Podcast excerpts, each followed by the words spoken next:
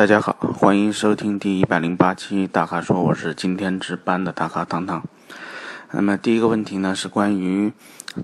自动挡油门刹车同时踩的问题。我刚看到这问题的时候，我以为是正常开的时候油门刹车同时踩，后来看了下面的这个写的详细的内容，实际上是指的这种弹射起步，也就是先把刹车踩下去，然后再踩着油门把转速拉高，然后再松松刹车起步加速。这种操作是比较正常的，因为很多自动挡的车，因为它不像不像手动挡，它无法通过离合器预先把转速转速拉得很高，所以它只能通过这种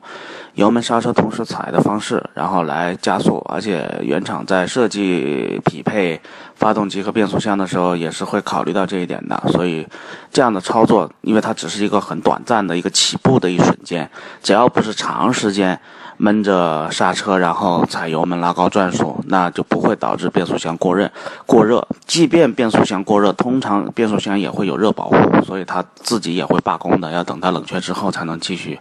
继续行驶。所以，呃，整个这个原厂设计的逻辑里面，它都考虑到这些情况，所以，呃，偶尔的这种油门刹车同时踩的弹射起步是没有问题的。那么下一位问的是中石油和中石化的油是否能够混合加？呃，这个我们用车十几年了，从来都是混着加的，没有出现过什么问题，而且也没有出现过什么因为混着加导致汽油变质什么的，因为这里面并不会有什么添加剂的这种冲突啊，或者说这种。这个在石油的整个演练过程当中，应该是考虑到过这个问题的，而且从我们的实践来看，也没有看到过任何这种因为混着加而导致这个出现什么问题的案例啊。那么在下一位的提问是关于直喷发动机和电喷发动机。呃，哪个更耐用的问题？里面提到的自己开的是凯迪拉克的 S R X 3.0 V 六，然后由于是直喷的，所以对燃油要求很高，油品要求很高。十四万公里呢，就经常故障灯亮缺缸。其实，如果这个发动机经常十四万公里经常故障灯亮缺缸，不一定是因为直喷导致的，很有可能是因为点火系统导致的。因为直喷它倒不一定会导致缺缸。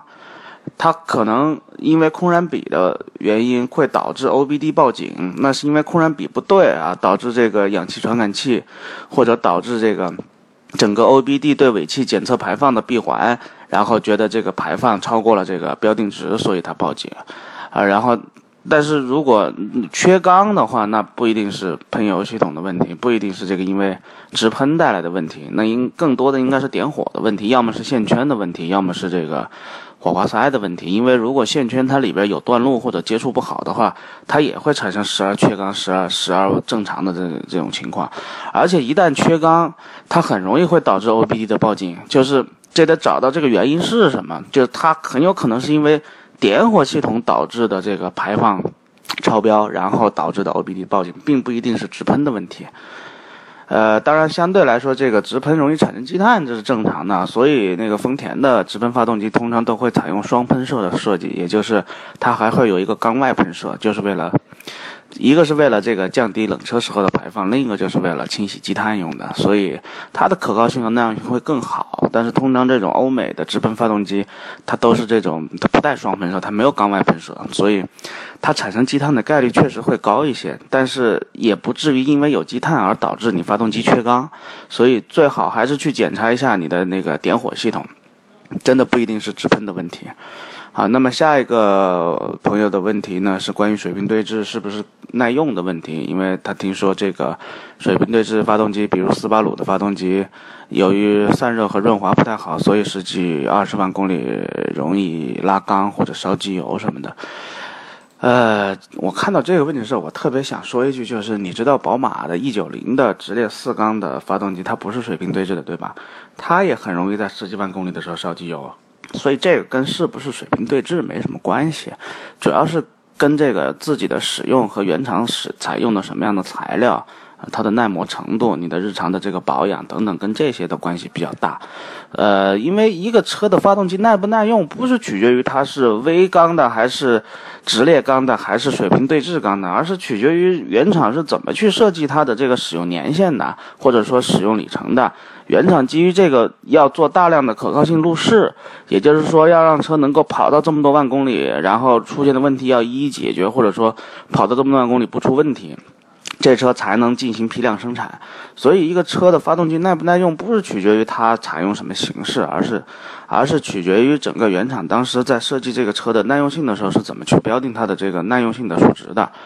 好，那么再下一位就是关于国产机油和进口品牌机油的差别，就是他的疑问就是这个。呃，国产机油和进口机油差别大不大？长期使用国产机油会不会降低发动机的性能？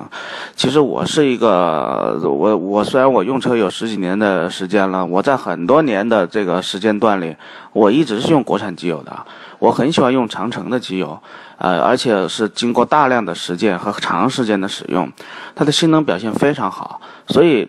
在选购机油的时候，其实国产和进口这个并不重要。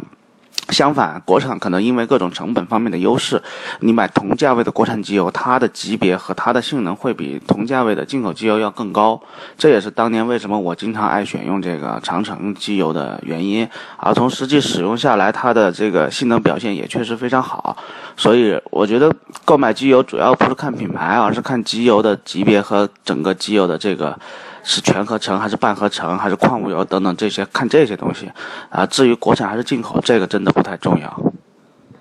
呃，下一位网友的问题是关于新桑塔纳、捷达还有风范这个价位的车怎么选的问题啊？需求是上下班通勤，偶尔出去玩一玩，短期不考虑换车。那可能那看来这款车应该是想开很多年的这么一个打算，所以我觉得这些车里面。桑塔纳和新桑塔纳和捷达这俩车我也开过，就这两个车，可能外形看着比较大众范儿啊，比较整啊，但实际上开起来感觉品质感还是很差的，就是也就能将将到 Polo 的这种品质吧，可能在某些程度上还不如 Polo 的品质。我说我说的品质指的是这个整个的驾乘驾乘性能啊，就是整个使用感受。呃，风范应该是在这个价位里面表现比较好的车。呃，本田的车本身这个可靠性和耐用性也一直非常好，而且如果你考虑的是以通勤为主的话，这是最适合呃购买这种日系品牌的车。而且如果考虑短期不用换车的话，那么我觉得购买风范可能更合适，因为它的可靠性很好，而且。呃，使用几年之后，它的残值也会也会比较可观，所以我觉得这几个车里面，我更推荐购买风范。啊，那么最后一位网友问的是，想购买一款十五万价位左右的车，看了有昂克赛拉，有雷凌，有新思域。如果就在这几个车里面选的话，我更推荐的是新思域，因为新思域确实在很多方面，呃，有很很明显的很大的这个技术的进步。除了发动机以外啊，它的车身啊，它的整个底盘的调教啊，那那已经是这种脱胎换骨的变化。它不是在以前的思域的那个壳上，然后修修改改出来的东西，它真的是一个完全完全全新研发的东西，跟以前的思域一点关系都没有。因为本身我有一台九代思域，所以我还是比较了解思域九代思域的这个车型。然后我也看了大量的这个新款十代思域的这些材料。那么跟九代思域比，它的变化确实非常非常大。所以如果跟昂克赛拉和雷凌比的话，那肯定是能够完败这两个车的。所以我觉得，如果在这三个车里选，我更推荐你还是等一等思域吧。但是十五万价位，其实我还想推荐一款车，就是吉利的博瑞，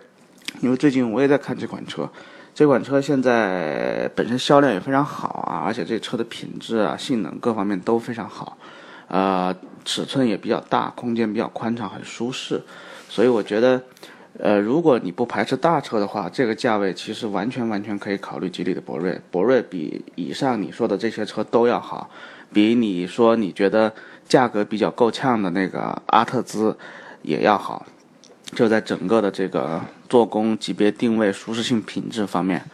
所以你可以关注一下。然后你也提到了一个呃。雷凌的混动。嗯，我觉得这也是一个值得考虑的车，因为混动车型嘛，除了省油以外，它也特别安静。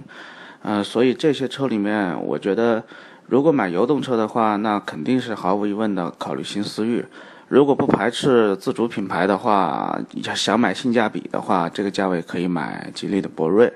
然后，呃，如果考虑雷凌的话，那么我建议买雷凌的这个混动版。好，那以上就是本期大咖说的全部内容。欢迎大家继续在微社区中提问。如果您想了解更多的汽车资讯和导购信息，请持续关注微信公众号和车评网。我们下期节目再见。